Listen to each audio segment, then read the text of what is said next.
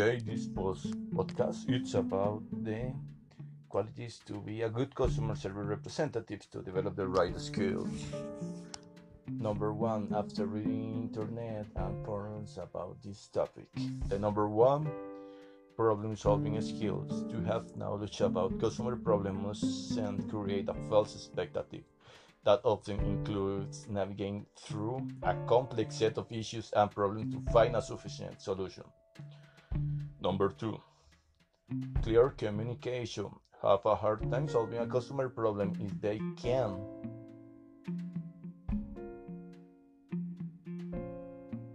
If they can't communicate the solution clearly. However, clear communication isn't as easy as it sounds. In addition to communication well with customer following process and protocol for entering information into your help desk. Number three, a friendly attitude. People hate to be treated like a number. The majority of people prefer to interact with a human when faced with issues. However, in today's fast-paced society, customers are often seen as number of a spreadsheet. The ability to stay genuine and show clients that they really matter to your business can make a whole world of difference in their customer experience. Number four, empathy. A good customer service representative can put herself in the customer's shoes and understand where frustration came from. Empathy is necessary to offer the right solution. Often, when people complain, they really just want their problem to be acknowledged and to see that you care. Being empathic can ease frustration and maintain your brand reputation. Number five, a product service. The best customer service representative have deep knowledge of how your product or service work. Nothing is more frustrating for a customer than having an issue and ending up on the phone with someone who doesn't understand their problem. This doesn't mean that your customer service team should understand the inner working of your product as well your technical team. However, their knowledge or it should exceed that it's its everyday user. Number six, persuasion skills.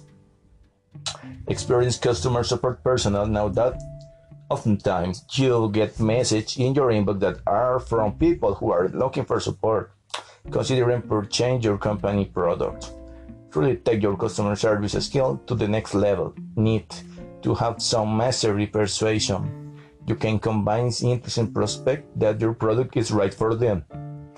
Number seven, closing ability. Being able to close with a customer as a customer service professional means being able to end the conversation with confirmed customer satisfaction and with the customer feeling that everything had been taken care of getting before all their problems have been addressed in the last thing that customer one should be sure to take the time to confirm with customer that each and every issue they had was entered resolved. And number eight, willingness to learn. This is probably the most general skills on this list, it's also one of the most important after all willingness to learn is the basis for growing your skills as customer service professional. You have to be willing to learn about your industry, about your product, and about your customer. Willing to learn how to communicate better, willing to learn when it's okay to a follow process. It's more appropriate to share your own adventure and another aspect, time management skill. On the one hand, it good to be patient and spend a little extra time with customer to understand their problems and needs. On the other hand, there is a limit to the amount of time you can dedicate to each customer. So you need to be concerned with getting customer what they want in an efficient manner. Number 10, ability to use positive language. Customer service means having ability to make minor change in your conversational patterns. This can truly go a long way in creating happy customer. Language is crucial part of persuasion and people create perception about you and your company based on the language that you use. Ah, uh, this is the postcard about customer service and attitudes and skills. Thank you very much.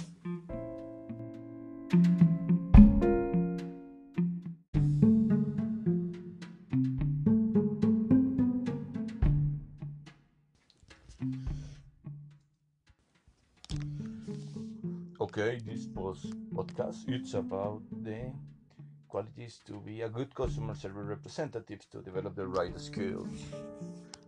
Number one, after reading internet and forums about this topic, the number one problem solving skills to have knowledge about customer problems and create a false expectative that often includes navigating through a complex set of issues and problems to find a sufficient solution. Number two, clear communication. Have a hard time solving a customer problem if they can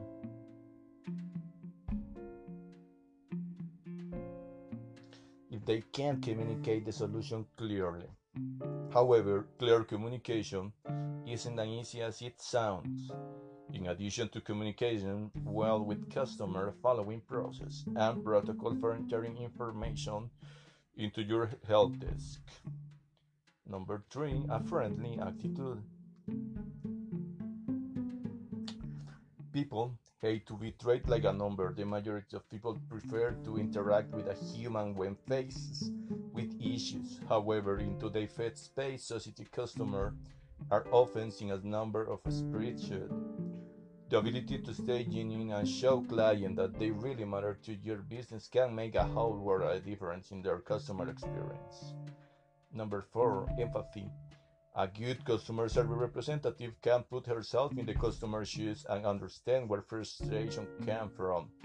Empathy is necessary to offer the right solution. Often, when people complain, they really just want their problem to be acknowledged and to see that you care. Being empathic can ease frustration and maintain your brand reputation. Number five, a product service. The best customer service representative have deep knowledge of how your product or service work. Nothing It's more frustrating for a customer than having an issue and ending up on the phone with someone who doesn't understand their problem.